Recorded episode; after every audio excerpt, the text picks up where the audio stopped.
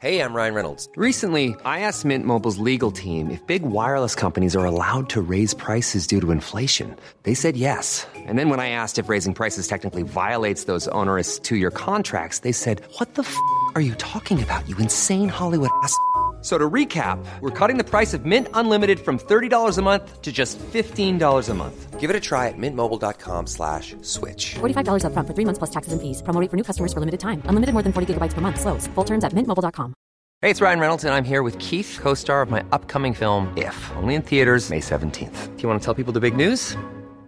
All right, I'll do it. Sign up now and you'll get unlimited for $15 a month in six months of Paramount Plus Essential Plan on us. mintmobile.com slash switch. Upfront payment of $45 equivalent to $15 per month. Unlimited over 40 gigabytes per month. Face lower speeds. Videos at 480p. Active Mint customers by 531.24 get six months of Paramount Plus Essential Plan. Auto renews after six months. Offer ends May 31st, 2024. Separate Paramount Plus registration required. Terms and conditions apply if rated PG. Quality sleep is essential. That's why the Sleep Number Smart Bed is designed for your ever evolving sleep needs. Need a bed that's firmer or softer on either side? Helps you sleep at a comfortable temperature? Sleep Number Smart Beds let you individualize your comfort so you sleep better together. JD Power ranks Sleep Number number 1 in customer satisfaction with mattresses purchased in-store. And now, save 50% on the Sleep Number limited edition Smart Bed for a limited time. For JD Power 2023 award information, visit jdpower.com/awards. Only at a Sleep Number store or sleepnumber.com.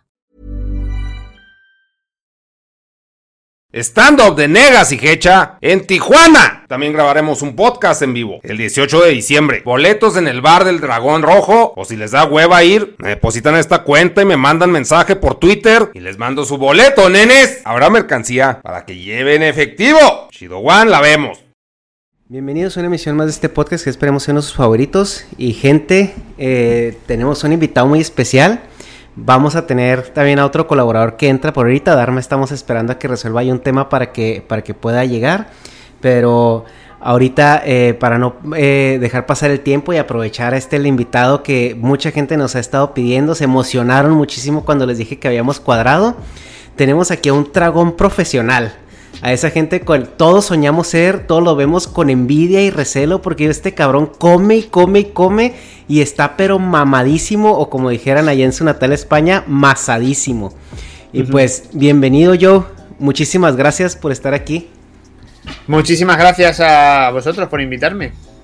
No, te, te, agradecemos que te hayas dado el tiempo. De verdad, es de que es cierto lo que acabo de decir. Sí te vemos con, con envidia, con rencor y recelo, pero a la vez con entretenimiento porque es, es como jugar mucho el morbo, ¿no? Siempre la comida, tanto en su presentación como en las cantidades que, que una persona puede consumir, da, da ese ese morbo porque por todo lo que va involucrado, ¿no? O sea, eh, la comida se dice que es una experiencia más allá de simplemente alimentarnos, desde que el ser humano empezó ya a evolucionar, desde que eh, la comida ya se convirtió en algo más que saciar nuestras necesidades fisiológicas, se vuelve una experiencia y se vuelve una manera de conectar también. Y es muy interesante pues ver personas eh, como tú que se dedican a esto y que divulgan eh, contenido en, en, alrededor de la comida y sobre todo en las cantidades, ¿no? O sea, comer, comer tanto, comer todo lo que se pueda y, y, pues, tío, estás, estás masadísimo. Vemos en sus videos que tú, como tus colaboradores, es, es, casi una regla, ¿no? O sea, que son dragones y tú te esperas ver a una persona gorda, gorda, gorda comiendo. Y no, o sea, es todo lo contrario. Entonces, eh, a, a, antes de empezar, como el tema, ya un poquito las preguntas, eh, Sé que para, para, cuando llegaste a los 500 mil suscriptores hiciste un video donde explicaste más o menos tu historia, cómo empezaste, cómo te diste cuenta también que, que, lo que comías no era normal. Entonces no sé si nos podrías recapitular un poquito esa historia para ponernos en contexto. Sí, es que eso yo, bueno, la, la historia la he contado muchísimas veces en Estados Unidos con la mujer con la que vivía, pues nada, estuve, yo comía como solía comer siempre y ella es la que me dijo que lo que yo hacía no era normal. O sea, no es una cosa, yo nunca le había dado importancia, yo creía que era, pues bueno, o sea, comer, comía mucho, está, lo tenía claro que comía mucho, pero tampoco pensaba que era tanto o que estuviera tan por encima de, de la media, ¿no? Ajá. Pero bueno, no le, no le di importancia hasta que empecé a probar los retos de comida en Estados Unidos. Y ya para que un americano te diga que comes mucho, estás cabrón. Claro, o sea, es que me lo dijeron allí en Estados Unidos, ya ves, en Wisconsin. En Wisconsin, fíjate, ahorita estoy aquí muy cerca. A todos los que están viendo el canal se están dando cuenta que el fondo que tengo no es el habitual. Y ahorita ando aquí en Chicago. Ah, muy bien, pues mira, estás ahí cerca. Sí, sí, me tocó estar, estar por acá. Pero sí, la cultura de comer en Estados Unidos, hay muchos retos. Tú, pues en tu, la gira que estuviste en Estados Unidos te pasaste por un montón de ellos. Y ¿en, en en qué momento dijiste, hay, hay chicha de esto? ¿Puedo, puedo hacer contenido? ¿Puedo eh, monetizar este talento que tengo? Nunca, nunca pensé que lo fuese a monetizar, ¿eh? Siempre lo hice porque me gusta hacer vídeos y empecé a hacer vídeos por diversión.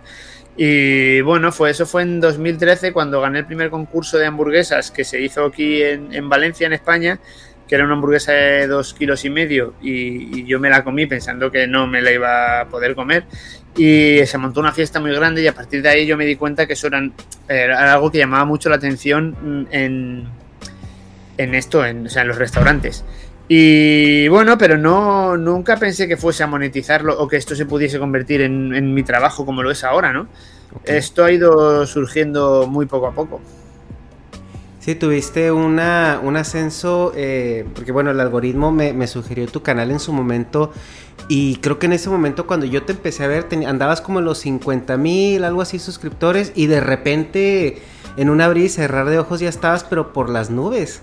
Bueno, de repente te parece a ti, a mí no me ha parecido tan ¿Sí? de repente, ¿eh? que yo llevo, llevo muchos años ya trabajando en el canal, subiendo vídeos todas las semanas, grabando, haciendo retos, buffets, eh, comiendo hamburguesas, intentando hacer más vídeos sin tener que comer hasta morir siempre y al final pues son muchos años de trabajo detrás de, detrás de eso, desde los 50.000 hasta donde estoy ahora, que se van acercando los 700.000, pero bueno, que son solo números que no significan nada.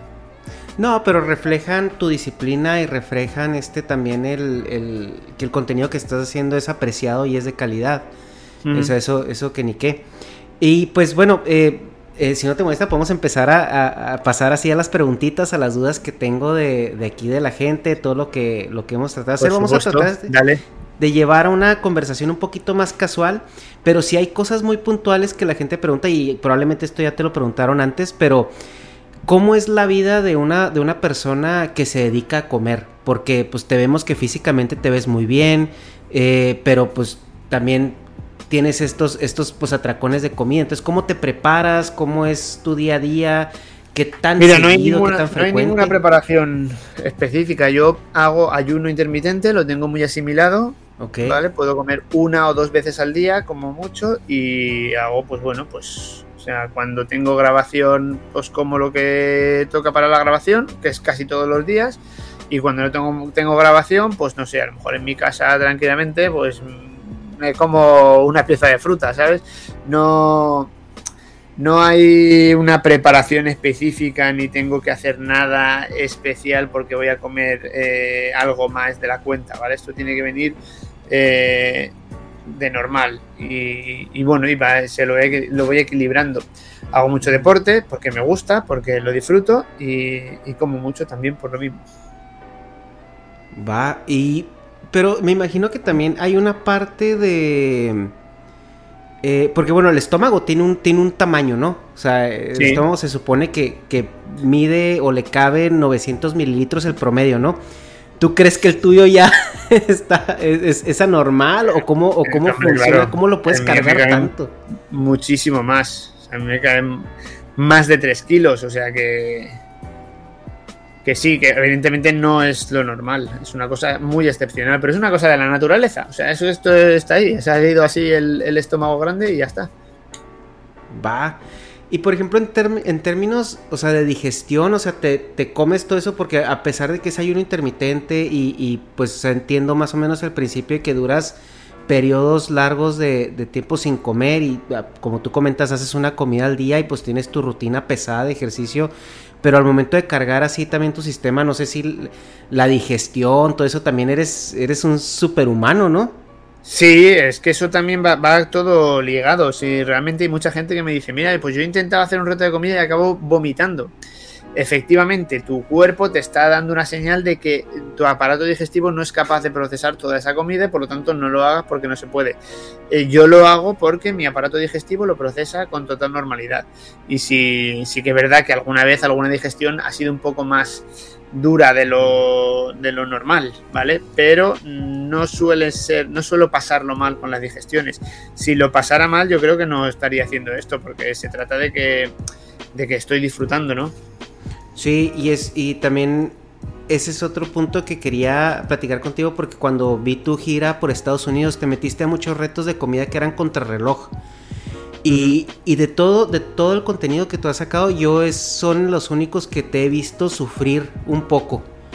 Eh, y de hecho te retiraste, ¿no? De ellos. Siempre hay una parte de sufrimiento, no, de lo que me retiré es de competir contra otras personas, porque eh, se llegó a generar una, una comunidad muy tóxica, ¿no? Y, y, yo no creo que la comida se tenga que utilizar para competir no me gusta, ¿vale? Hay quien está obsesionado con hacer récords, con ser el más rápido, con todo eso. Yo no, no va conmigo y siempre quise dejar muy claro que yo no como para competir ni como para demostrar nada. Yo como para disfrutar de la comida y para crear entretenimiento, pero nunca jamás lo quiero ver como una competición. Por eso decidí retirarme y no volver a participar en concursos de comida de ver quién come más rápido.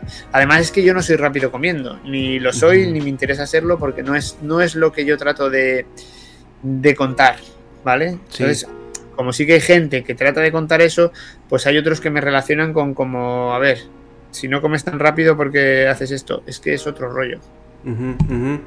Sí, y también parte de lo que de lo que a mí me gusta mucho de tus videos a comparación de los de los comedores rápido es que a, ustedes se les ve que están disfrutando cada bocado.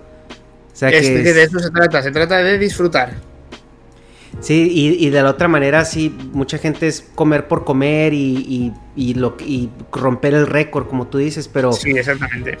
El, poder comer tanto y disfrutarlo y no engordar es el sueño dorado de, todos, ¿no? Y sobre todo el mexicano. Estuviste en México hace, hace poco, ¿no?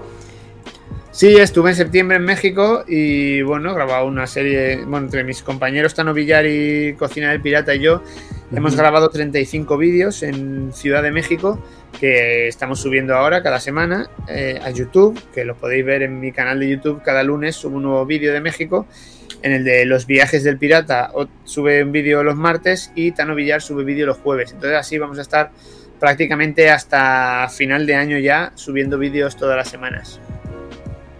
Excelente.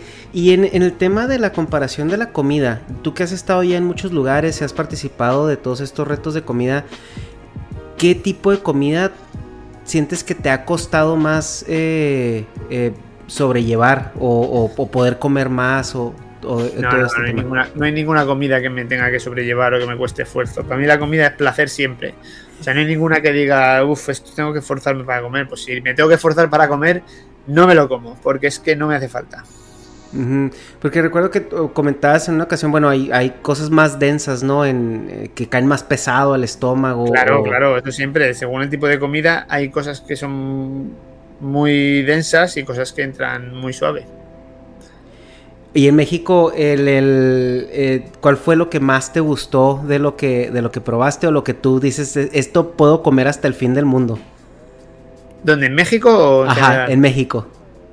En México lo que más me gustó fue los chilaquiles con picante. Eso me encanta, me encanta. Podría comer, vamos, sin límite. El chilaquil es una, es una comida, es el desayuno por excelencia del mexicano, ¿no? Sí. Y de todo el mundo, bueno, sé que te gustan mucho las hamburguesas, ¿no? Pero no sé si... Sí, pero de todo el mundo lo que más me gusta es la pizza. La, pizza, con mucho queso, eso es maravilloso. Sí, creo que sí nos queda un poco claro con, con los videos que haces. Eh, y el, creo que tu serie más viral, por así decirlo, la más popular, es la de Abusando de los buffets de pizza. Correcto, es la clave del éxito, es lo que más le gusta a la gente, porque lo que hacemos es eh, entrar en un local, o sea, a la gente le gusta porque es muy espontáneo, y entramos en un local donde no nos conocen, ni nos esperan que venimos, ni saben a lo que venimos, y hay un buffet libre de todo lo que puedas comer. Entonces nosotros empezamos a pedir y seguimos pidiendo hasta que Pues hasta que el cocinero o el camarero sale a pedir explicaciones de a ver qué está pasando aquí. Y todas estas situaciones muy divertidas, aparte de que se ve que somos capaces de comer mucho y esto pues está muy bien. Sí, esa es la sorpresa, yo creo que eso es lo que más llama la atención porque uno está viendo el video, está disfrutando la comida porque se ve que ustedes la disfrutan bastante y estás esperando el momento en el que les digan algo, en que los empiecen, en que les empiecen a bajar la calidad incluso del producto, ¿no? Porque hay maneras de correrlos. ¿Cuál es la manera más creativa que han tenido de, cortarles el, el paso? Más creativa fue cuando nos dijeron que la cocina estaba cerrada ¿Vale? Dijeron, es que ya está cerrada la cocina. Y lo que hicieron fue apagar la luz de la cocina. ¿Sabes? Aunque, está, aunque estábamos en el restaurante, que se había, seguía viendo gente comiendo y había gente en otras mesas a la que le seguían sacando comida, a nosotros, a nosotros nos dijeron que estaba la, cocina cerrada y apagaron las luces. O sea, no, se ve que no la tenían que limpiar ni nada después del servicio. ¿sabes? Ahí cuando cierran la cocina, apagan la luz. y la manera más, más cínica, o sea, que sí les han pedido que se retiren o les han dicho... No, eso, esto no, porque normalmente ellos saben que, que va a ser una, buena publicidad para el local si lo hacen bien, ¿no? Mm. Entonces, no suele pasar que, hagan esto. Sí que es verdad que, bueno, pues también un hombre en un buffet de pasta pues nos intentó hacer creer que no le quedaba pasta cuando realmente solo éramos, éramos los únicos comensales del local y dijo, no, no, me queda más pasta. Y era un local donde solo servían pasta, ¿sabes? No y éramos solo, o sea, dos comensales, los únicos que habíamos venido. Sí, entiendo. El, bueno, el, tema también es que ahorita, pues tú, eres ya una persona reconocida, entonces si yo soy un dueño de un restaurante y más o menos eh, me entero de lo que sucede y te veo, te veo entrar, pues obviamente a mí me conviene, ¿no? Que tengas una buena experiencia, pero yo creo que en un inicio no fue así, en un inicio eras, ah, cuando no eran tan conocidos, eh, pues no sé si había a lo mejor mala, no solo, No solo es que no era así, es que cuando yo empecé a hacer esto, porque yo fui muy pionero en el tema de, hacer retos de comida en, y vídeos sobre los retos de comida, cuando yo llamaba a los locales eh, y decía lo que hacía, oye, mira, que quiero ir, me voy a comer una, tu hamburguesa de 3 kilos, eran como... O sea, no me tomaban en serio, no... O sea, no me tomaban en serio. Ahora, en cambio, yo ya no llamo a los restaurantes, son los restaurantes los que me llaman a mí y recibo muchas, muchas peticiones de muchos restaurantes. Pero al principio no me tomaban en serio, sí que es verdad que era como, que me acuerdo uno que, tenía una pizarra, ¿no? Que era como a ver quién batía el récord y se comía una hamburguesa más grande que la anterior, ¿no? Y estaba el récord en un kilo doscientos. Mm. Y entonces la gracia era ver quién venía y se comía un kilo trescientos. Y yo fui y le dije, yo quiero dos kilos. Y se quedaron así como, vamos a ver, ¿para qué pide este dos kilos? ¿Cómo se va a comer dos kilos? ¿Qué tontería? ¿Qué tal? Y no me lo, no me lo querían poner, me decían, no, tú te a poner dos kilos si no te lo vas a comer. Y me lo pusieron y me la comí y ya se quedaron como, ostras, qué impresionante. Pero sí, es verdad que al principio no me tomaban en serio. Ahora me pasa al revés. Ahora llego a los sitios y digo, por favor, solo quiero una hamburguesa, que vengo vengo a comer tranquilamente para conoceros, para probar la hamburguesa, para tal. Y entonces dicen, ah, pues nosotros queremos para sacarte seis hamburguesas, unos entrantes y todos los postres. Porque claro, eh, luego vas a otros locales y te comes tres kilos de comida, porque cuando vienes al mío solo quieres una hamburguesa, ¿no?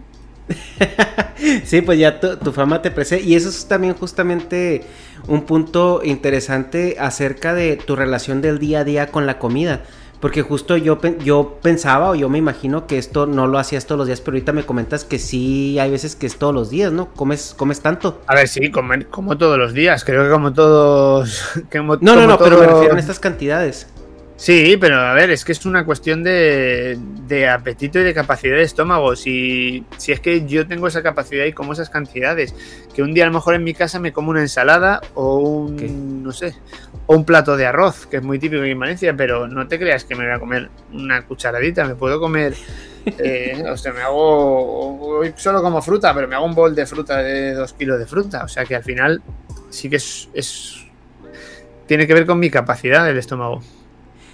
Sí, y eso es, es, lo que pensarías porque digo yo, bueno, esto no es posible que una persona, digamos, que, se, que, que no comen esas cantidades toda la semana y de repente vaya a ser un atracón de esos un fin de semana o un día. Eh, pues el estómago, o sea, obviamente tienes, tienes que flexionarlo, tiene que tener esa capacidad de estarlo eh, manteniendo acostumbrado, ¿no? Porque si no te revientas en una comida. Exactamente. Oye, y eh, yo, yo pensaría que sobre todo, por ejemplo, en esta, en esta gira que hiciste en Estados Unidos, que fue la que vi con un, un poco más de detenimiento porque pues yo vivo en Estados Unidos y, me llamaba mucho la atención los lugares que estabas eh, yendo. Eh, eh, este, hiciste colaboraciones con otras personas en, récords de la, las pizzas y todo eso y me llamó la atención que llevaba las personas como suplementos o medicamentos en- para prepararse para recargar el estómago de esa manera. Hay, hay, o sea... No, a ver, es una ayuda. Son enzimas digestivas. Puedes tomar enzimas digestivas que ayudan como a. a que son como probióticos, ¿no? Sí, es una cosa así. No son medicinas en sí, ni protector de estómago ni nada. Ajá. Simplemente esto. Probióticos eh, y a lo mejor eh, un antiácido, depende si vas a tomar algo muy graso para que no te caiga muy pesado al estómago. Pero. Pero no es lo habitual. Ujú.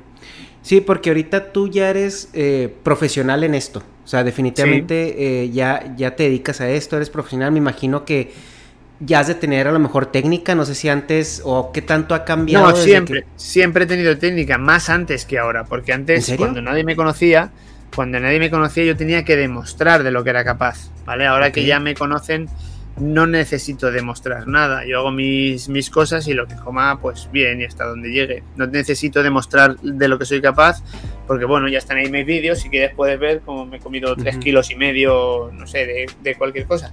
Pero ahora no lo hago, porque realmente yo prefiero tener trabajo más de seguido y poder hacer más cosas que, que intentar comerme más de 3 kilos y pegarme un reventón en el que ya no pueda estar operativo durante varios días. Y es justo eso, me, me salta a la mente, o sea, después de que te pegas un, un reto de estos que, que te llevan al límite, ¿cuánto tiempo duras en recuperarte y en para volver a, a intentar algo similar, por así decirlo? A ver, lo puedes hacer al día siguiente, ¿vale? Joder. Depende. Cuando hago mis giras, por ejemplo, por Estados Unidos o como en México ahora mismo, Ajá. si hago un viaje de 10 días, yo lo trato de aprovechar al máximo. Ajá. Vale, ya te he dicho que en México en 10 días hemos grabado 35 vídeos. Al final es mucha comida y muy de seguido. Lo puedes hacer, pero vamos, y te lo puedes tomar de otra forma. Yo he llegado a estar 50 horas sin comer después de hacer un reto. Y no te creas que es que paso ni hambre, porque es que estás, estás saciado, saturado y no te apetece comer más, pues no como. Pero pero depende, ¿sabes? Depende de la situación, del tipo de comida, porque hay comida que es- tiene mucha más fibra o que es más ligera, pasa más rápido, otra se hace muy pesada y, y tienes que recuperarte. ¿Qué, re- qué reto de comida has hecho del cual te has arrepentido por cómo te sentiste después? Pues normalmente alguno de picante, ¿vale? Hice una vez un concurso de comer chiles Ujú. abocados y luego por la noche lo pasé con un dolor de estómago muy fuerte, porque comerse los chiles enteros, masticándolos sin picar ni nada, luego la digestión es muy dura. Y eso es lo que es el único que he pensado luego, madre mía, ¿para qué hago esto? Ese, eh, luego también tenemos la parte pues de influencer, ¿no? Porque al momento de que tú ya tienes cierta presencia en redes, pues ya YouTube se ha convertido en la televisión del día de hoy, donde un niño puede entrar, un adolescente, verte y todo eso. ¿A ti te preocupa que, que lo que estés haciendo tú a lo mejor de un mensaje equivocado en- y que una persona se relacione de manera insana con la comida? No, es imposible porque yo incluso eh, mi relación con la comida es muy sana y la gente que me sigue sabe que, que no, o sea, lo puedes probar, lo puedes probar tú mismo si quieres, ¿sabes? O sea, cógete y vete, no sé si vas a, a un Domino's, ¿vale? Por ejemplo, e intenta comerte cuatro o cinco pizzas familiares, ¿sabes? Tú mismo, inténtalo, o sea, es que no vas a poder. Al final te sacias y ves como, como o sea, es imposible meter más comida de la que cabe, ¿no? Entonces al final creo que tampoco hay un problema porque creo que se puede eh, se puede jugar con la comida y además si tú me ves a mí yo o sea soy deportista estoy siempre activo voy fomentando el, el cuidarse el tener una buena alimentación siempre digo mucho como esto yo no comería nunca sabes co- tipo de comida muy muy eh, industriales como muy pues muy artificiales con mucha química siempre lo rechazo y entonces creo que, que soy un buen ejemplo a seguir a la hora de, de comer. Vale. Sí, es. eh, justamente platicaba con una persona acerca que estamos viendo tu contenido y todo. Y me dice, es que eh, tal vez una persona piensa que, que se entrenó para llegar a este nivel y, y, qué pasó por todo eso. Y, y, a veces las personas piensan que tienen que hacer eso. Oye, pues ahorita no me cupo esto, mañana voy a tratar de meterle más y así vamos como entrenándonos, ¿no? Como si fuera un músculo. Sí, hay mucha gente que piensa que lo puede hacer y que quiere comer más. Y bueno, si, si es que no es... Esto en realidad no es un don, es una maldición. Es como no poder saciarse con la comida, ¿no? Entonces al final, pues siempre ha sido una forma de, encauzarlo, ¿no? De cómo puedo vivir con ellos si no puedo parar de comer. Pues bueno, lo importante es que se vea, que yo creo que lo, bueno, ¿no? Que se vea que, estoy sano y fuerte y que entreno y que lo hago como, pues eso, y me mantengo bien. Entonces, si tú lo haces y eres capaz de mantenerte bien, pues, pues creo, creo, creo que si estuviese muy gordo habría mucha crítica sobre lo que hago y entonces dirían, pero mira cómo estás, tienes que cuidarte más, tienes que, que, cortarte un poco, pero al ver que, estoy bien, pues creo que se fomenta a, bueno, podemos, se puede comer mucho y estar bien. Sí, y es interesante platicarlo precisamente contigo porque mucha gente o sea, también se cae en el tabú, ¿no? Porque las personas muchas veces no saben cómo funciona, no saben que las personas son también atípicas, ¿no? O sea, tú, tú como dices, tú es, un talento, es algo atípico que, que, yo tengo, que es un estómago muy grande. Y mucha gente pensaría o diría también de que, oye, güey, pues que pues, trae toda la farmacia encima. O, o a lo mejor vomita después o, o algo, ¿no? O sea, con qué ¿Tú has lidiado con esto? ¿Realmente no, no te toca? Sí, claro, porque hay mucha gente que se lo pregunta, ¿no? De cómo lo va a hacer. Si no, o sea, no puede ser, no puede ser, porque ellos mismos han experimentado el comer mucho y, piensan que no puede ser. Pero es que incluso yo he visto, yo he visto a gente que come muchísimo más que yo. Igualmente me lo he planteado, he pensado, ¿cómo es posible? Es que no puede ser, si físicamente no, no, no puede ser esto. Y hay gente que, que lo hace y, y bueno, pues, pues ahí están. Eh, y más ser funcional, porque digo, a veces ni siquiera yo que no, no, no me cabe tanta comida, y estoy pues más gordo que tú, pero en el, en el punto es de que te da, no quedas funcional, te echas tu atracón de que media pizza o incluso una pizza y andas todo bajoneado al momento, tú, o sea, ¿a ustedes, a ustedes les pasa esto? No, realmente no. Andan funcionales, o sea, acaban de comer y vámonos a. Sí, sí, sí. Y nos vamos a pasear para, para bajar la comida, sí.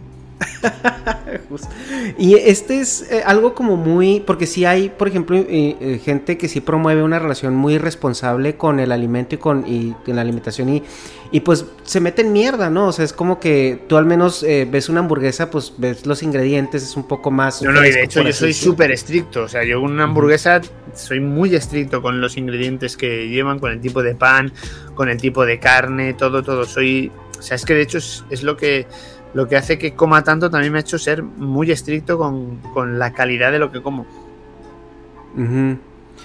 y, lo que te digo es que se ve que es un patrón, o sea, gente, o sea, como tú, incluso, digo, Tano, este, eh, el, muchacho con el que con el que grabas también está igual de masado que tú, o sea, ¿de, dónde salen, güey? O sea, ¿dónde está la fábrica de dragones mamados? ¿En qué gimnasios se entrenan? Eh, no, a ver, al final está también un poco relacionado, ¿no? Porque eh, son gente con el metabolismo muy elevado, porque hacen mucho deporte, porque están musculados y llevan un estilo de vida que, te puede permitir comer mucho más. Y es importante eso que mencionas de estar musculado porque ¿cuál es el efecto del músculo en tu metabolismo? Claro, el músculo hace que tú quemes muchas más calorías. El músculo requiere mucha más caloría y por lo tanto una persona que entrena una musculación, que levanta pesas y que está ganando músculo, eh, ese músculo va a necesitar más calorías para mantenerse. ¿Sabes? Si no, lo primero que se consume en el cuerpo es el músculo. Entonces, eh, el cuerpo lo que hace es para mantener ese músculo que percibe que tú estás trabajándolo y que vas a necesitar que esté fuerte, eh, el músculo absorbe muchas más calorías. Entonces está completamente relacionado. Y ahorita que mencionabas que ya no tanto persigues los retos de comida porque ya probaste lo que puedes hacer, tú te quieres ya enfocar a lo mejor en, probar diferentes tipos de comida o llevártela más tranquila. Exactamente, es otra forma de aprovechar mi capacidad para comer mucho, la puedo aprovechar para probar más comida y disfrutar más de la comida, no tomarme la comida como una competición. Como decías que en México grabaste treinta y tantos videos, eh, pues en 10 días, o sea, imagino que comías mucho, pero durante todo el día, o sea, lo, lo espaciabas. Sí, exactamente, claro, a la vez, a hacer 3, 4 vídeos al día, pues había que comer más veces. Y comían bien. no, no se sí, muy bien. En el, en, en, el, en, el, en la comunidad esta de, de, de personas que, que, comen tanto, bueno, que imagino que ya gracias al internet todo el mundo se encuentra. Eh, ¿Tú has notado que esto es un movimiento que ha tomado fuerza en el eh, últimamente y han salido más y más gente? ¿O es más bien.? Sin duda, sí, sí, sí. Ha salido mucha más gente eh, a raíz de mis vídeos y de lo que yo he estado haciendo, ha salido mucha más gente que también quiere hacer retos de comida y bueno, demostrar que, ya no solo demostrar que comen mucho, sino pues eso, también utilizarlo como un contenido, ¿no? Ellos ven que si yo lo he podido hacer, pues eh, hay mucha gente que también puede hacerlo, claro. Y volviendo, nada más quería volver un poquito al tema de, de la comer rápido contra reloj a comer como, como tú lo haces, ¿no? Durante un tiempo y, pues hasta que se llene el tanque. ¿Qué es lo que, cuál es la diferencia o cuál es más bien el, el, talento diferente? Pues la diferencia está en un, en un tubito por el que pasa la comida, ¿vale? En la garganta. El lugar por donde pasa la comida puede ser así, pequeñito como el mío, o puede ser un boquete así, de modo que te puedes tragar la comida más entera. Con lo cual, cuanto tú más, cuanto eso más grande sea, es una cuestión física. Si tú tienes ese, ese don que tienes el agujero grande, pues la comida pasa mucho más rápida. Y si es pequeño, pues necesitas masticar más y tragar más despacio. Sin más. Va. La Tú, bueno, tú nos acabas de comentar que, bueno, los atracones que te das teniendo un orden, una vida y la calidad de la comida que comes no debe representar un problema, pero el, comer rápido en, competencia, eso, eso sí, sí puede causar un problema. Bueno, puede causar el problema que te puedes ahogar si no lo haces bien y no controlas la técnica. Es lo único. Pero no, no más. Yo te digo que el, que el aparato digestivo es, es una máquina muy precisa y al final, o sea, tú no puedes tragar más de lo que cabe ahí. O sea, si no cabe más, o sea, eso no, no, no se hincha hasta explotar, sino que lo que hace es vomitar lo que tienes ahí. Ok, entonces sí sería casi imposible recargarlo de esa manera, ¿no? Eh, bueno, excederlo. Llegar hasta el punto de reventar es que no se puede dar eso, porque si no, reventaríamos no solo yo, sino que mucha gente que, no tiene tanta capacidad, porque hay muchas veces que eso, que vas a un buffet, una celebración, una lo que sea, ¿no? Una fiesta, que, hay mucha comida, cualquier cosa, ¿sabes? Empiezas a comer, a comer y seguirías comiendo si, si tu cuerpo te lo permitiera, pero es que no lo permite. Hay un, hay un sistema ahí de, como de defensa que dice, se ha acabado la comida, y entonces envía una señal al cerebro que te impide seguir comiendo. Mm. Oye, y en la, ¿Tú crees que esto va cambiando o, va a llegar a un punto donde no puedas eh, llevar este estilo de vida con, la edad? O sea, cuando vayas entrando un poco más en edad. No, no, espero que no, no tiene por qué. O sea, realmente es como... No, no tiene por qué. O sea, al final, si yo me sigo manteniendo el mismo nivel, haciendo el mismo deporte y, y bueno, pues siendo un poco selectivo con lo que como, pues no tiene por qué, por qué parar esto. Mm, cierto, y ahorita tú te sientes obligado cuando, por ejemplo, sales a comer y todo eso a, comer demasiado, o la gente es lo que está esperando o quiere, quiere ver ese morbo de sí, comer. Eso sí, es un poco como pero tampoco es importante, ¿no? Yo creo que los buenos seguidores no te miden como decir, va, pues esta vez has comido poco, otras veces has comido, has comido más. Pues vale, en, la, en la, bueno, eh, digo, nosotros tratamos de hacer pues un poquito eh, más, más, casual, o sea, la, plática, para que no suene tanto como entrevista, porque si no es pregunta, respuesta, pregunta, respuesta. Eh, ¿Tú cómo has, has, visto tu, tu, cambio de vida? O sea, en, antes de, ser tan popular como ahora, en el tema en que ahora se te abren más puertas para, para ir a comer cosas nuevas, que estás viajando mucho, que... Claro, sí o sea, como persona, ¿cómo te ha impactado? Claro, ya no solo por comer. Sí que es verdad que yo eso siempre lo cuento que los seguidores van subiendo de uno en uno, ¿no? Al final no ves una diferencia. Y en realidad es trabajo, todo sale de trabajo, trabajo, porque tienes que estar ahí continuamente. Yo ahora aquí mismo, mira, ahora tengo que abierto mi agenda, donde tengo que organizarme día a día, qué es lo que voy a comer, dónde voy a comer, los vídeos que voy a subir, programar todo, ¿no? Para tener un, un control de mi actividad. Sí que es verdad que eh, llega un punto en el que lo que tengo que hacer es aprovechar eh, esta fama que tengo, ¿no? Dentro del, del campo de, las hamburguesas y la comida del estilo que yo como para poder sacarle un provecho económico y poder seguir dedicándome a ello. Y, bueno, pues trabajar con, restaurantes, con hamburgueserías, una parte creativa que, bueno, pues que tiene relación por una parte por, desde el punto de vista de los vídeos y por otra parte desde la, la comida de calidad y recomendar a la gente buenos sitios donde comer o incluso crear yo mis propias como estoy haciendo ahora en muchos sitios, mis propias hamburguesas para, para que la gente vaya a comer. Entonces al final eh, el tema es una cuestión de trabajo, de trabajo continuo, de estar ahí pendiente, de trabajar todos los días y de, y de seguir, pues bueno, seguir creando contenido y seguir comiendo y descubriendo sitios donde para recomendar. ¿Y tú como persona has sentido que que te ha afectado negativa o positivamente todo, todo este movimiento? A ver, me ha afectado positivamente, por supuesto. Para mí es, es, genial poder dedicarme a esto. es como que mi trabajo sea ir a los sitios a comer. Es estupendo. Antes de esto, ¿qué, qué hacías, si se puede saber? Pues yo, antes de todo esto, tenía un trabajo de, de funcionario aquí en, en España, un trabajo, pues un trabajo normal que me gustaba, que me había costado mucho conseguir, que yo estaba muy contento, pero no tenía absolutamente nada que ver.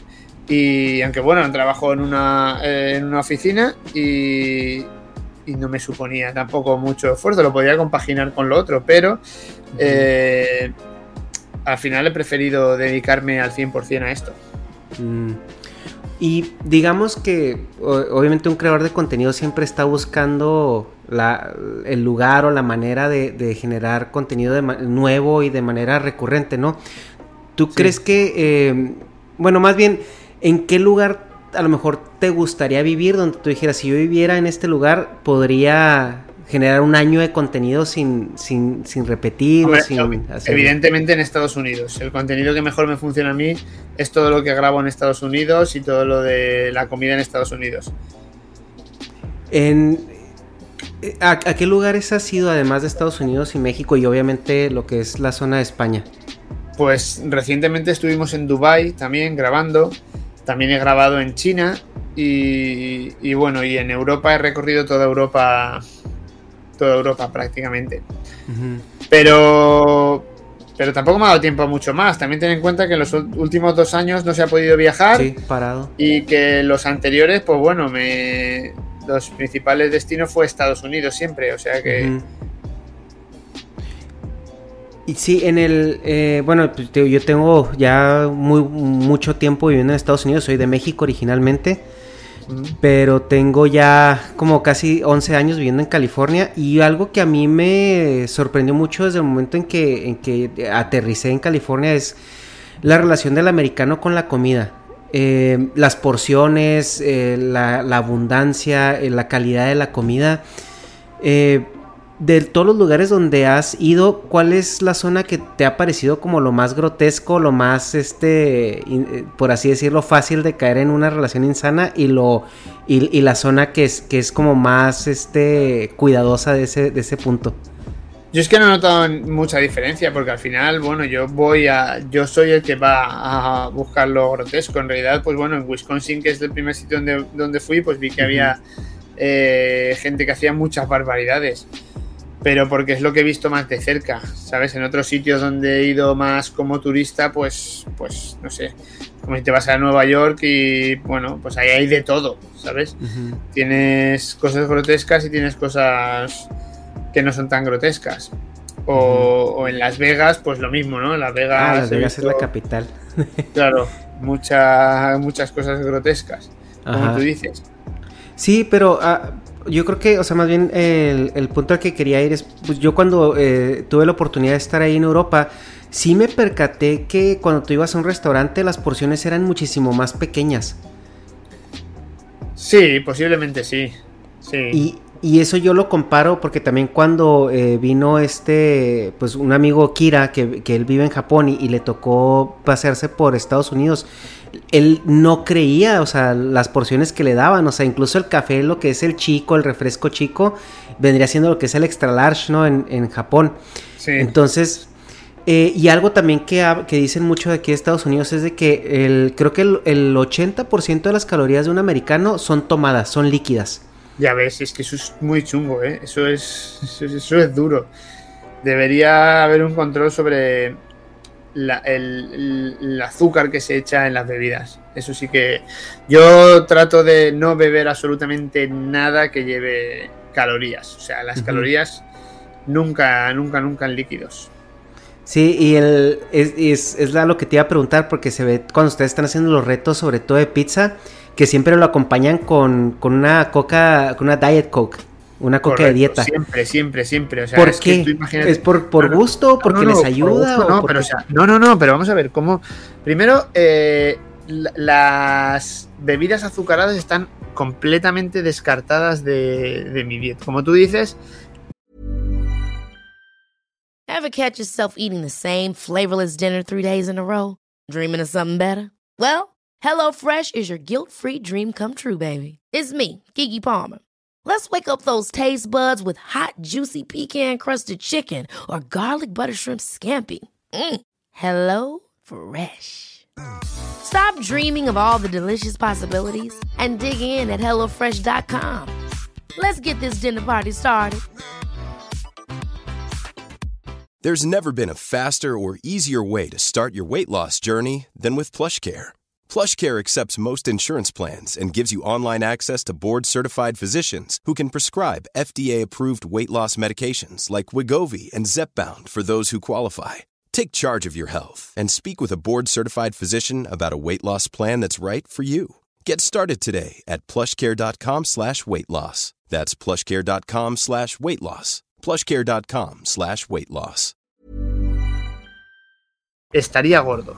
¿vale? Si realmente que quien no le da importancia y dicen, va, después de comerte 10 pizzas, te bebes una Coca-Cola, una Diet Coke, por supuesto. Es que esa es, esa, es, esa es la clave. Es que eso es lo más importante. Y precisamente por eso no voy a engordar, porque no voy a meter azúcares en mi, en mi, en mi bebida, porque eso es lo que eso es lo que me engordaría. Uh -huh. Y además no me quitaría, ni me quitaría la sed ni el hambre, o sea, me, me, me, engordaría más. Y muchos lo relacionan con que, oh, pero es que la Coca-Cola te llena más. Claro, la Coca-Cola con azúcar uh -huh. no te va a llenar más, claro, si es que estás metiendo azúcar, eso te tiene que saturar. Te deja el páncreas eh, estupefacto y atontado, o sea, no puedes seguir comiendo. Entonces, eso para mí es muy grave. En cambio, si tomas una Diet Coke sin azúcares, con la, el, lo que son las, los edulcorantes que no tienen calorías y, y, el gas sí que te ayuda a que baje la comida. Oh, entonces también es, tiene un efecto, bueno, positivo claro, claro. para, para sí, asistirlos, sí, ¿no? Sí. Sí, porque sí. siempre me preguntaba eso, porque yo, eso, ¿por qué tomar una bebida, eh, pues no azucarada, pero sí con gas? Porque nosotros tenemos la sensación de que te empanzona y te, no, y te no, llena. No, Tú fíjate, si, si, si realmente. Es que eso es, es totalmente lógico. Tú piensas que si, si la bebida con gas te empanzona, como tú dices, y te llena y te sacia, imagínate, tú te quieres poner a dieta, ¿vale? Y un nutricionista te podría decir: Pues mira, coge y bebe agua con gas.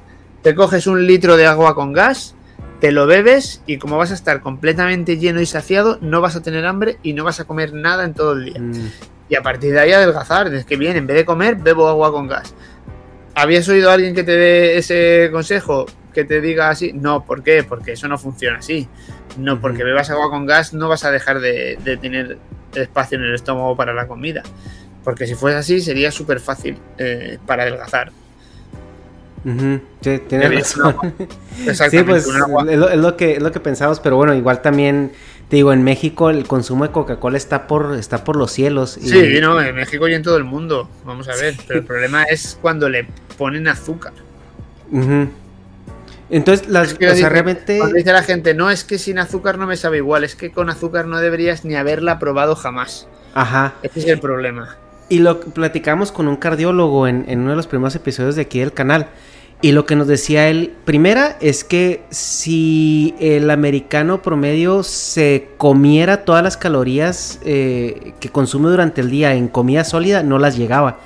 O sea, no, Claro. no, no, no podría, no tendría la capacidad de consumir tantas Claro que calorías. Claro que no, que no, que no, que no se puede. Eso Y es por eso-. Ajá, y es por eso que ese es un problema de, de obesidad muy grande el que está, eh, sobre todo en Estados Unidos, que llegas a límites de obesidad nunca antes vistos, pero porque es la capacidad de asimilar esas calorías de manera líquida. Justo Claro, aquí en claro, Chicago hay claro, una... Hay un lugar muy famoso que te dan un chocolate cake milkshake, que es literalmente una rebanada de pastel de chocolate hecho malteada. Claro. Y la Es- gente, y la gente se la toma acompañándolo con una rebanada de pastel de chocolate. Claro, claro. Eh, y eh, lo que yo veo en otros lugares como eh, principalmente, te digo, Europa, Japón, eh, lugares que me ha tocado estar, es que mi percepción es que no son tan fanáticos de las bebidas azucaradas. No, no, no. Y de hecho aquí hay una batalla y es que debería verlo. Vamos a ver. Yo tengo dos hijos y no les dejo probar las bebidas azucaradas y delante de mí no lo van a hacer nunca. Porque es como mi, lo que lo quiero, los que lo quiero educar tanto a mí como a mis seguidores. Que, que tú quieres estar como yo y poder comer lo que quieras, no bebas, no bebas líquidos con azúcar. Tal cual. O sea, es que no vas a llegar a las calorías para engordar. No vas a llegar. Al final es, es como piensan, bueno, por una no pasa nada. No, por una no pasa nada. Por una solo pasa simplemente que te estás acostumbrando a meter azúcar al cuerpo y eso es una droga que engancha. Y lo que vas a hacer es que el cuerpo te va a pedir más azúcar. Entonces, yo ni siquiera al café, yo el café no le añado ni azúcar, ni edulcorantes, ni nada. Prefiero que sepa a, a café, amargo, nada. Y la, la Coca-Cola, pues porque tiene que llevar edulcorantes, pero cada vez veo más eh, agua con gas. Si ves que tengo aquí, por ejemplo, muchas latas de bebidas energéticas, puedes saber que las que son sin azúcares añadidos me las he bebido, pero las que llevan azúcar eh, he vaciado el bote así y me he traído el bote de recuerdo, porque no, o sea, no le metería una un azúcar. En México, por ejemplo, es pues, popular el, el agua de horchata también, que es una cosa que, uh, que viene, entra eso cuando te estás comiendo unos tacos, pues a ver, la he probado y dice, sí, claro, está rica porque lleva, lleva azúcar, ¿sabes? Pero tampoco es, es algo de lo que debas abusar o que yo bebería ahí a, a tragos. O sea, la he probado, pero tampoco me voy a poner ahora en contra de, de los que beben agua de horchata, ¿no? Pero, pero es verdad que, que al final es meterte azúcares eh, líquidos y que eso multiplica las calorías que te estás metiendo de una forma masiva. Es que si tú cuentas, si tú cuentas con una, con una gente que, que está acostumbrada a beber Coca-Cola con azúcar, al cabo del año, cuántas calorías de más se puede haber metido y que y lo calculas y realmente puedes decir, pues mira, esto podría ser eh, el resultado de que peso 5 kilos más de lo que pesaría si hubiese bebido eh, Coca-Cola cero solo en ocasiones y agua cuando realmente tengo sed. Eso que comentas de solo en ocasiones es importante, porque también mucha gente eh, sí la, la utiliza de muletilla, ¿no? Incluso gente que la usa para calmar la ansiedad, ¿no? De comer. Pues bueno, si tienes una ansiedad de comer y te ayuda, tampoco está mal, ¿no? Pero, pero bueno, eh, sí que es verdad que el tema de, de la alimentación pues es, es complicado, pero ya te digo que cualquier persona que tenga una vida eh, muy activa como la tengo yo y evites las calorías vacías, que es lo que yo digo, o sea, yo hay cosas que nunca jamás comería en ninguna circunstancia. Una de ellas, por ejemplo, es una, una Coca-Cola con azúcar. O sea, en ninguna situación, alguna vez he pedido una, una Coca-Cola y se han equivocado, me la han traído con azúcar y en el momento en que pego el sorbito lo noto, que, o sea, esto está dulce, esto lleva azúcar, no lo quiero, no, no me lo veo. No- nunca pienso, bueno, ya que me la han puesto, me lo bebo. O que me digan, no, solo tenemos con azúcar, eh, no tenemos otra. Y gente que dice, bueno, pues da igual, me la tomo. No. O sea, no hay ninguna circunstancia en la que yo te pueda decir, venga, da igual, me la tomo. Nunca, nunca lo haría. ¿Qué otros alimentos es de los que tú te, te mantienes al margen? Las patatas fritas. Aunque ves las patatas fritas están buenas, es un placer, es una cosa que todo el mundo le gustan las patatas fritas, está claro, pero eh, es un placer que mm, pues que no necesito, no necesito, ¿no? Si yo vengo a comerme un par de hamburguesas, me como un par de hamburguesas, pero no como patatas fritas, porque entonces lo mismo, me- si todas las hamburguesas que me como al año, que son más de 200, me las comiese con patatas fritas, hay que pensar que entonces me habría metido el doble de calorías de las que me he comido este año. Por lo tanto, sí que estaría mucho más gordo, solo por las patatas fritas. Con lo cual yo lo evito. Y esas entran, pero bien fácil también. Claro que entran, bueno, eso entra, claro, es que eso puedes comer sin, sin límites, que no te... Entonces, pues eso, son alimentos que, que evito porque no es necesario. Entonces al final dice, ¿cómo estás? ¿Cómo puede ser que estés así? Y, y- y realmente la mayoría de lo, que, me- de lo que me los preguntan es, ¿cómo puedes estar así comiendo tanto? Y mi respuesta, a lo mejor no se lo digo, pero es que ingiero menos calorías que tú al cabo de la semana. Bastantes menos. Con lo cual tengo que estar más delgado que tú porque ingiero menos calorías. Es una cuestión matemática. Siempre es matemática. ¿Cuál es tu promedio semanal de calórico diario? Yo puedo comer, si entreno, puedo comer 3.000 o 4.000 calorías al día para mantenerme. Con Ok. lo cual, si haces el cálculo, 7 por 4, 28.000 Sí. calorías, pues 25.000. Oye, pero, pero ¿qué entrenas, güey? ¿O ¿Cómo entrenas? Porque estamos de acuerdo que también consumir 3000 calorías para mantenerte significa que tienes una vida, pero te corres un Ironman Sí. diario. No, yo hago pesas, yo hago mi, mi- por lo menos una hora y media de pesas, más o menos. Y luego, pues mira, aquí tengo mi bicicleta estática donde me pongo a ver la televisión. En vez de sentarme en el sofá, me pongo aquí a ver la televisión y pedaleo. O, por ejemplo, cuando tengo una reunión o tengo trabajo a través del móvil, lo que hago es eh, voy a andar en la cinta y andando en la cinta es como hago, pues, eh, actualizo todo lo que tengo que hacer en los mensajes del teléfono, los correos, todo eso lo hago andando en la cinta. Y luego, pues es, si puedo ir andando a los sitios, voy andando, subo por las escaleras en lugar de coger el, el ascensor. Eh, pues así, o sea, es una cuestión de, de estar activo y al final, pues bueno, pues el cómputo es que si, si mi cuerpo en- sin entrenar quema dos mil y pico calorías, porque está el metabolismo eleva- elevado y tengo músculo, pues aparte yo quemo otras mil, mil quinientas y puedo comer tres o cuatro mil.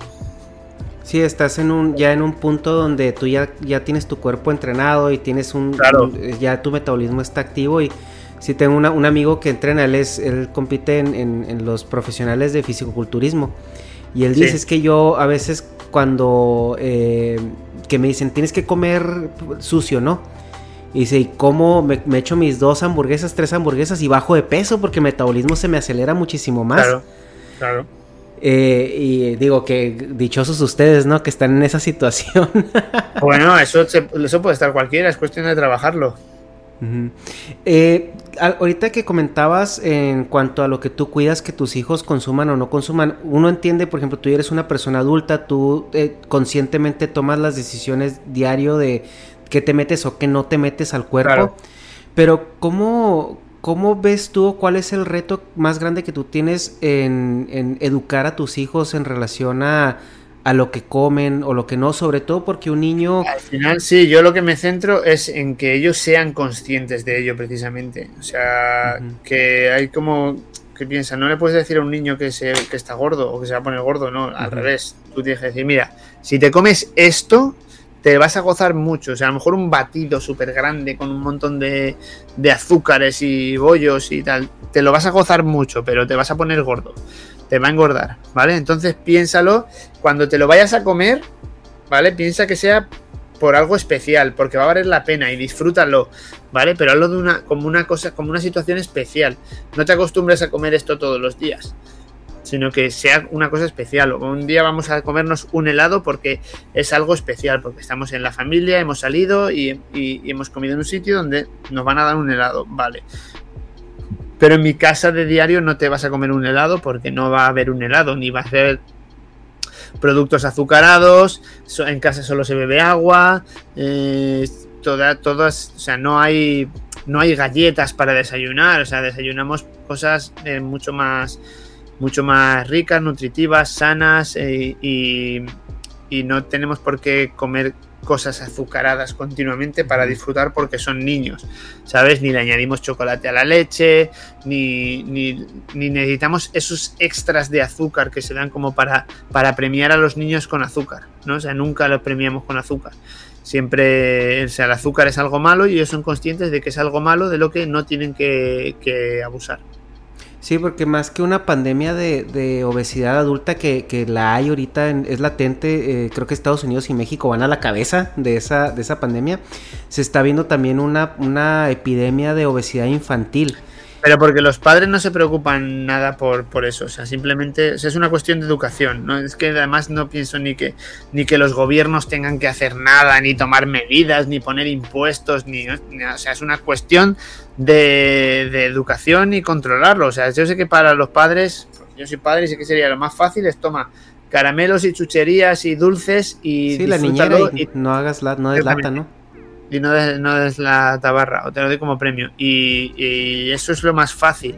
Entonces ahora hay mucha gente que se, que se decanta por ir a lo fácil. Y en el tema de alimentación, es una cosa bastante seria y que hay que concienciarlos y parece que somos malos, ¿no? Porque yo sé que, los abuelos lo ven y dicen, Buah, ¿cómo, te va, ¿cómo le vaya a prohibir comer dulces? Bueno, si es que no se trata de prohibir, se trata de, de que ellos sean conscientes uh -huh. de que es algo perjudicial y de lo que no pueden abusar, que tiene que haber un equilibrio, como todo en la vida. Tú tienes que mantener un equilibrio. Puedes comer esas cosas, pero cuando realmente valga la pena.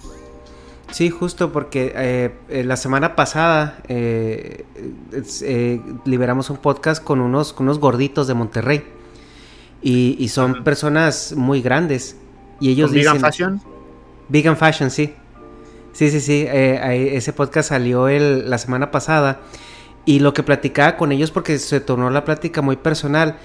Eh, de que dicen, es que a mí Lolo me preguntan, ¿cuántas hamburguesas te comes? Y dices tú, güey, pues una o dos. O sea, como una persona normal. El problema es que yo lo hago todos los días, no tengo actividad física. O sea, este problema, o sea, mi, mi gordura no es porque no es porque me meto 5 kilos de comida por sentada. O sea, es, es, un, es, un, es algo crónico, ¿no?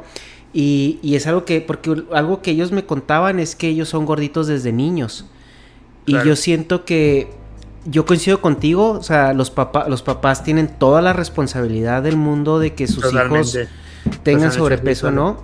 Yo no les, han explicado, Unidos... no les han explicado exactamente, si es que uh -huh. hoy en día el problema es no es que falte comida, es al revés, es que la comida está, está llena de calorías y que, uh -huh. y que bueno, sí que es verdad que, que, a ver, que no es una cuestión física, sin más, que digan, no, es que vamos a odiar a los gordos. No, es una cuestión de, de salud, ¿sabes? Yo como sí. digo siempre que yo lo que espero es que cuando, cuando me persiga el demonio pueda echar a correr y no me pille, ¿sabes? que esto es, es fundamental, parece que no, pero, pero al final este, este, este es el objetivo, ¿no?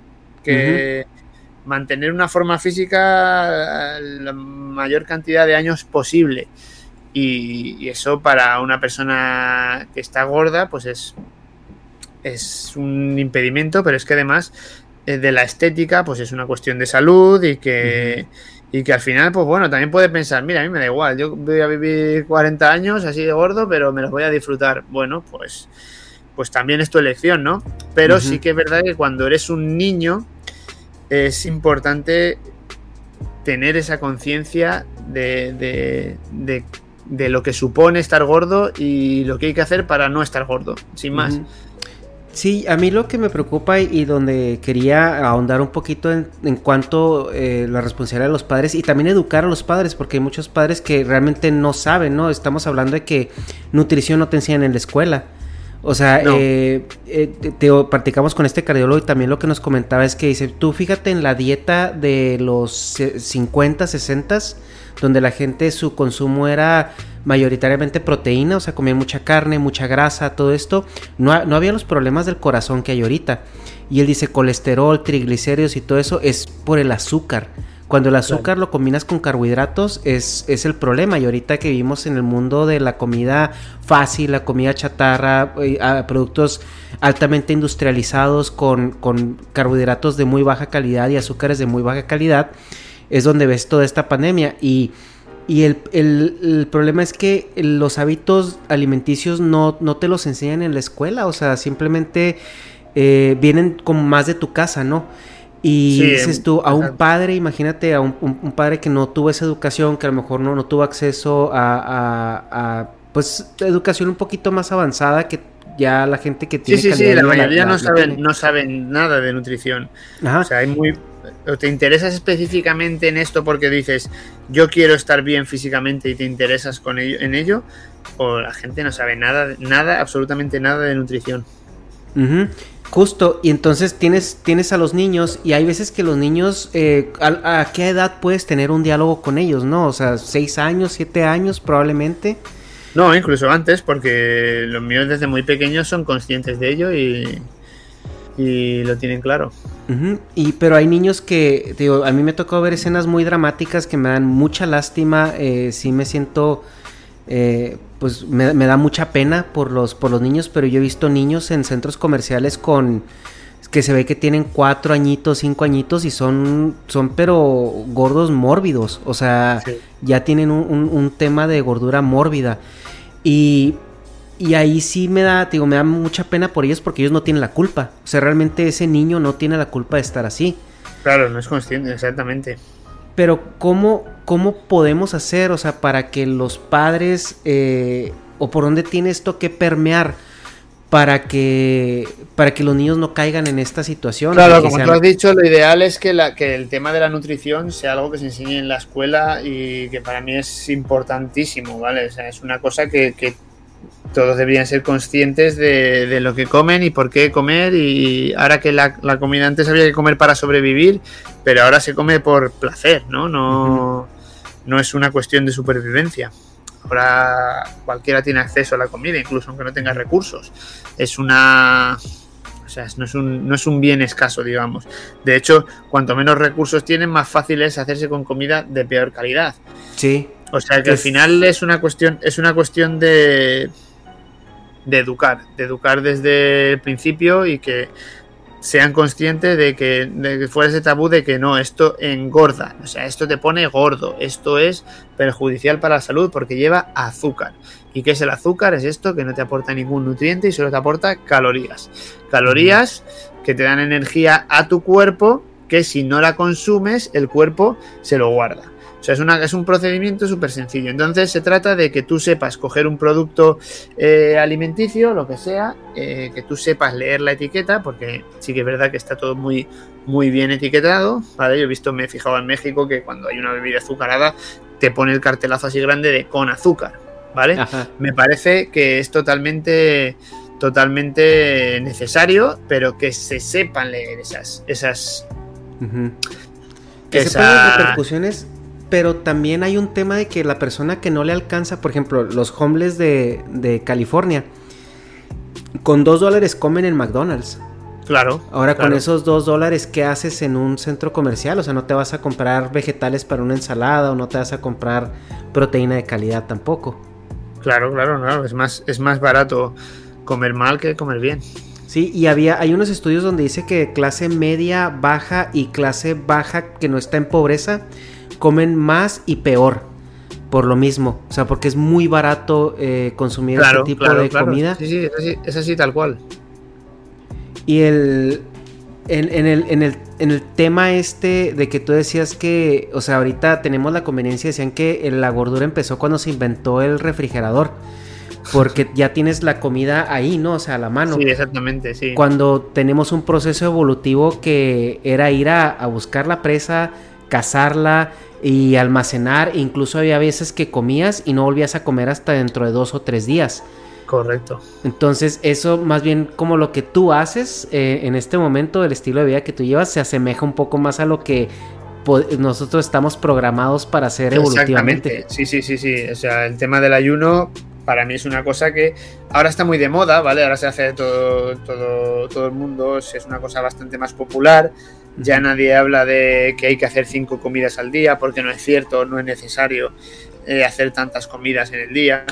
Y, y es verdad que comer hay que comer para cuando, cuando tienes hambre o cuando tienes necesidad. Y si no tienes hambre, pues no comes. O sea, no hay que ponerse como, no es que ahora toca comer. O sea, no. Si tienes hambre, sí, pero es que si tú te acostumbras al cuerpo a comer todos los días a la misma hora, a esa hora el estómago va a producir una enzima que se llama grelina que la va a producir siempre a esa hora porque tú lo tienes acostumbrado a comer a esa hora. Si tú no comes, eh, si tú no tienes horarios de comida ni costumbres, pues al final ni te acuerdas. O sea, tú tienes tu día, vas haciendo tus cosas tranquilamente. Nosotros es que, por ejemplo, eh, en México hay una cultura muy de, de comer eh, a todas horas, ¿no? De tener la comida siempre con mucha facilidad en la, A la calle. mano, sí. Eh, Está el la panecito, las tortillas, los snacks. te sí. paras a hacerte unos tacos. eh, vale, es como. Hay mucha comida por muchas partes y esa, co- esa costumbre, ¿no? Pero. Está bien, ¿no? Si tú te lo planteas, pero también puedes pensar que, eh, que, bueno, que no voy a comer nada hasta que yo termine mi jornada de trabajo, mi entrenamiento y cuando acabe voy a comer tranquilamente disfrutando de la comida, ¿no? No comerla y no coger un- algo de comer y salir a- con prisa. Y luego en España eh, es, es distinto porque aquí en España la gente es muy de horarios de comida. ¿Sabes? Aquí es en España se come a las 2 y se cena a las 9 de la noche, ¿no? Entonces es como que hay mucha gente que tiene eso tan interiorizado que es como que eh, a las 2 estés haciendo lo que estés haciendo, te tienes que parar a comer. Y además parar a comer significa una hora de parar a comer y comer hasta llenarte para luego eh, intentar seguir porque luego estás cansado y no puedes, como tú decías, después de comer mucho. Y cuando llega la noche, volver a sentarte y volver a comer, ¿sabes? Entonces eh, es como también un poco lo que, lo que yo intento explicar es que no es necesario. O sea, fíjate que a mí me gusta la comida y que como mucho, pero es que si un día no tengo que comer, o sea, si un día no como, no pasa nada. Vale, Y- hoy por ejemplo no tengo, hoy no tenía, no tenía ninguna grabación, solo tenía esta grabación aquí contigo, no tenía nada programado para comer y pues bueno, pues entonces he comido un plátano esta tarde mira, aquí tengo preparado unas mandarinas para comer ahora esto y, nada más y no pasa nada, ¿sabes? Puedo, o sea, como muy poco y es un, poquito de día de, de recorte, de descanso y mañana ya vuelvo a comer pues lo que lo que me toque, ¿no? O sea, mañana tenemos una fiesta de. De bueno, eh, mañana es el, el Día de los Muertos, eh, porque estamos grabando esto el día 30. No sé si eso. Si eso lo, lo, puedo, lo puedo decir o no, pero es. eh, pues eso, mañana tenemos una fiesta y en la fiesta pues voy a comer todo lo que me saquen y me ofrezcan y, y a disfrutar, ¿sabes? Y ya está, y no pasa nada, o sea, es como como que pues eso, toca, toca esa cena para disfrutar, pues esa cena para disfrutar. Y seguramente no comeré nada durante todo el día porque me reservaré para, para disfrutar de, esa cena.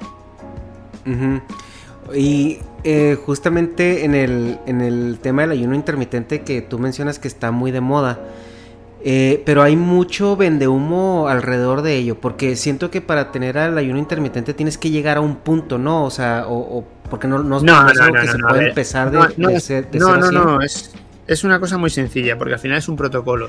Lo que hay que hacer es, eh, con el ayuno, es no, no, no hace falta, no es algo que tenga que ser tan estricto, ¿vale? Así como lo- el tema de las bebidas azucaradas, sí hay que ser 100% estricto, de o sea, no beber nunca, ni, ni excepcionalmente. Con el ayuno intermitente, no. El ayuno intermitente es una, es una práctica que tú tienes que asimilar y que te tiene que resultar cómodo. Si tú te estás reprimiendo porque te apetece comer y te estás ahí aguantando de Dios mío, quiero comer, pero no puedo comer hasta dentro de una hora, lo estás haciendo mal. ¿Vale? O sea, eso- el ayuno tienes que tenerlo interiorizado, te tiene que resultar cómodo. O sea, si a ti te apetece comer, porque me ha entrado hambre, pero hambre de me apetece comer y necesito un tentempié, lo que sea, también hay que ser selectivo, claro, lo que estamos hablando antes. Si vas a decir, como me apetece un tentempié y me voy a coger, yo qué sé, unos no sé, unos dulces empaquetados, no sé qué, con, con, con azúcar, con. O sea, te vas a elegir una mala comida, entonces estás haciendo mal por la mala comida, no porque estás haciendo mal el ayuno. Pero si tú dices, tengo necesidad de comer algo y coges algo de fruta, o te comes un par de tacos, o sea, no te estoy diciendo que, que, que no pasa nada. Si es lo que vas a comer hoy, tus, no sé, tus mil calorías que te vas a comer a- ahora, da igual que te las comas dos horas antes o dos horas después. O sea, eso es lo que, lo que tiene que ser es muy flexible. Muy flexible y cómodo. A mí me resulta muy cómodo porque yo me levanto, yo me tomo mi café sin nada, solo el café, eh, hago mi trabajo en el ordenador, me voy al gimnasio, entreno y no miro ni la hora. No miro ni la hora y cuando, o, o si tú tienes un turno de trabajo en una oficina o en una fábrica, que tú tienes un horario y tú tienes tus horas, no sé, ocho horas de trabajo y puedes pasar esas ocho horas y pensar, cuando acaben las ocho horas de trabajo, voy a sentarme, me voy a relajar en mi casa, me voy a tomar una cerveza y voy a comer lo que, lo que sea, ¿vale? Y comes. Pero, o sea, lo adaptas a tu, a tu modo de vida y así te lo haces cómodo. Y así es como tiene que funcionar el ayuno intermitente. No tienes ni que, ni que forzarte a contar las horas, ni estar preocupado por si se te hace muy tarde para la última comida o si no aguantas mucho por las mañanas. Tú lo haces cómodo. Si a ti te gusta, es que por ejemplo, puede haber casos. A mí me gusta levantarme por la mañana y prepararme un gran desayuno, tranquilamente. Me, no sé, miro las noticias, miro YouTube, me- lo que sea, pero me gusta por las mañanas levantarme y ponerme hasta el culo de comida llenarme, pues muy bien. Pero luego, después de esto, ya soy capaz de salir, hacer una vida normal, hacer mis tareas, entrenar, eh, lo que sea, ¿sabes? Y a lo mejor aguantas hasta que por la noche te juntas con tu familia o con tus amigos o con lo que tengas y vuelves a tener una comida, a lo mejor un poco social, ¿no? Pues. Vale, entonces estás haciendo un ayuno con la que estás haciendo dos comidas, una cuando te levantas y otra cuando sales por la noche con tus amigos, adaptándolo a tu, a tu, a tu forma de vida. Con lo cual estás haciéndolo cómodo. Pero no estás eh, buscando comida desesperadamente porque hace tres horas que no comes nada, ¿sabes? Esa es Sí, la idea. también, también elegir muy bien lo que, lo que vas a comer, ¿no? Porque el que hagas el ayuno intermitente nos. Eso va aparte. O significa- sea, tú puedes hacer ayuno intermitente comiendo, por ejemplo, como como yo, porque eh, como hamburguesas, ¿vale?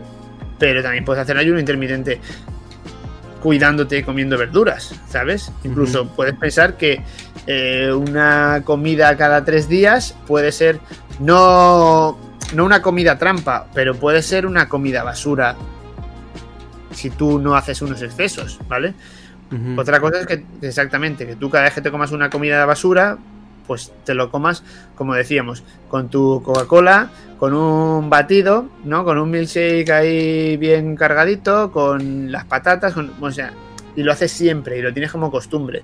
Y además luego te comes un postre porque te quedas con ganas de más azúcar y tú le metes. Y eso lo haces a menudo. O lo haces, que es lo que más lo más popular y como más lo suelen relacionar.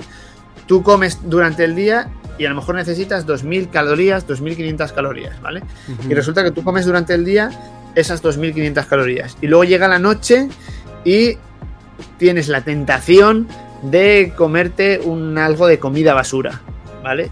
Pero es que aparte, te- pues a lo mejor te estás metiendo otras 2.500 calorías extra cuando ya has comido las que tú necesitabas en el día. Con lo cual estás haciendo el doble. ¿Qué puedes hacer para evitarlo? Que es lo que hago yo.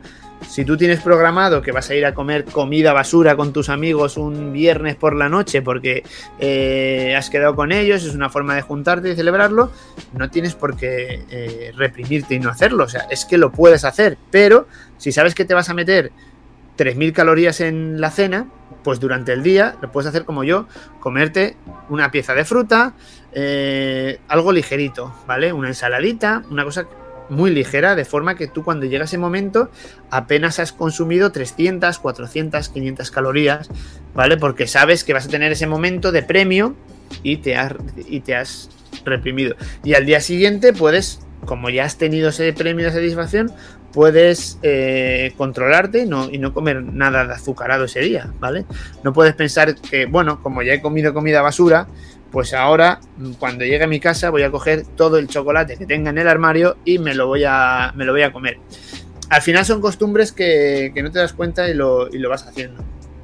Yo tengo un vídeo, tengo un vídeo que, bueno, eh, claro, no tiene mucho éxito porque no es, es muy difícil explicar con el título lo que estoy haciendo con ese vídeo. Pero tengo un vídeo muy interesante en el que explico como un día a dieta, ¿no? un día a dieta, pero yo lo hago sentado delante aquí de la cámara, comiéndomelo todo seguido, ¿no? Entonces explico, te levantas por la mañana, comes esto, luego piensas, voy a picar, voy a no sé qué. Al final, lo que hacíamos es eh, teniendo un día con haciendo dieta, ¿vale? Pensando que comes un pollo a la plancha para comer y un pescadito al horno para cenar, que piensas que es muy bajo en calorías.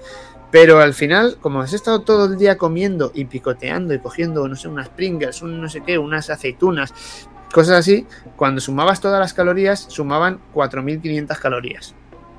Y es como, estás a dieta, pero no te has dado cuenta que te has metido 4.500 calorías. Así que al final es una cuestión de educación y de conocimiento de lo que suponen las calorías y la forma de alimentarse. Y yo lo que hago es tener eso perfectamente controlado para saber cuándo puedo comer más y cuándo puedo comer menos. Sí, y entender que, por ejemplo, en un batido, una malteada de chocolate, te, metes 1500 calorías en un, vaso de, este tamaño. Lo importante no es no hacerlo, ¿vale? Porque digas, es que a mí me gusta mucho, me da un placer inmenso. Vale, no es hacerlo. Es que tú seas capaz de, distinguir que te estás metiendo 1500 calorías extra y saber cuándo lo puedes hacer y cuándo no lo puedes hacer. Pues que hijo, eso es, algo tan. Es algo que debería ser muy democratizado ese conocimiento, pero no lo es. O sea, la gente no, no, lo entiende y la gente no entiende también el, tema de, de, cómo bebidas azucaradas o, bebidas muy cargadas, las calorías líquidas afectan de tal manera que, como dices tú, o sea, tú puedes estar en tu dieta entre muchas comidas. Claro, claro, claro. Y si yo te digo que yo me como, yo me como dos hamburguesas, ¿vale? Y las hamburguesas, en total esas dos hamburguesas son 1800 calorías, ¿vale? Haz el cálculo, ya están 1800 calorías. Eh, me he quedado en déficit. Porque hoy he, ido al gimnasio y he entrenado y he quemado muchísimo más que eso, ¿vale?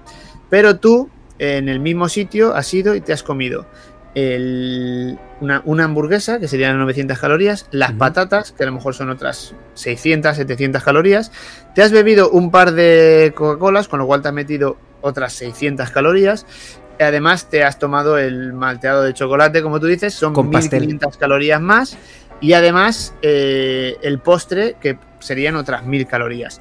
Y como dices, bueno, como hoy no he hecho dieta, que hoy ya me lo he saltado, pues a lo mejor como extra, pues eso, como premio, voy a tomar otro dulce, otro malteado, otro. Y me voy a meter mil calorías más, porque total, que más me da mil calorías más que mil calorías menos. Entonces tú cada vez que, que tienes esa forma de disfrutar la comida, así te estás metiendo mil calorías. ¿Vale?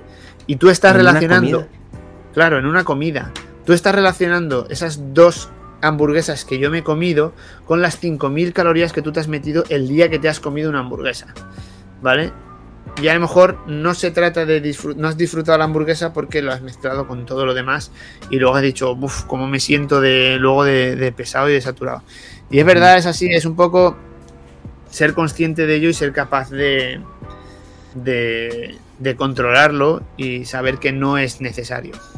Sí, luego justo después te sientes súper mal porque el, rush de azúcar es comparado con, el rush de la cocaína, o sea, es un efecto muy sí, sí, similar. Sí, totalmente, tal cual, tal cual, tal cual. Sí, nomás de que cuando te da el bajón, te da el bajón muy grande. Por eso la gente después de, esas comidas se siente sin ganas de hacer nada.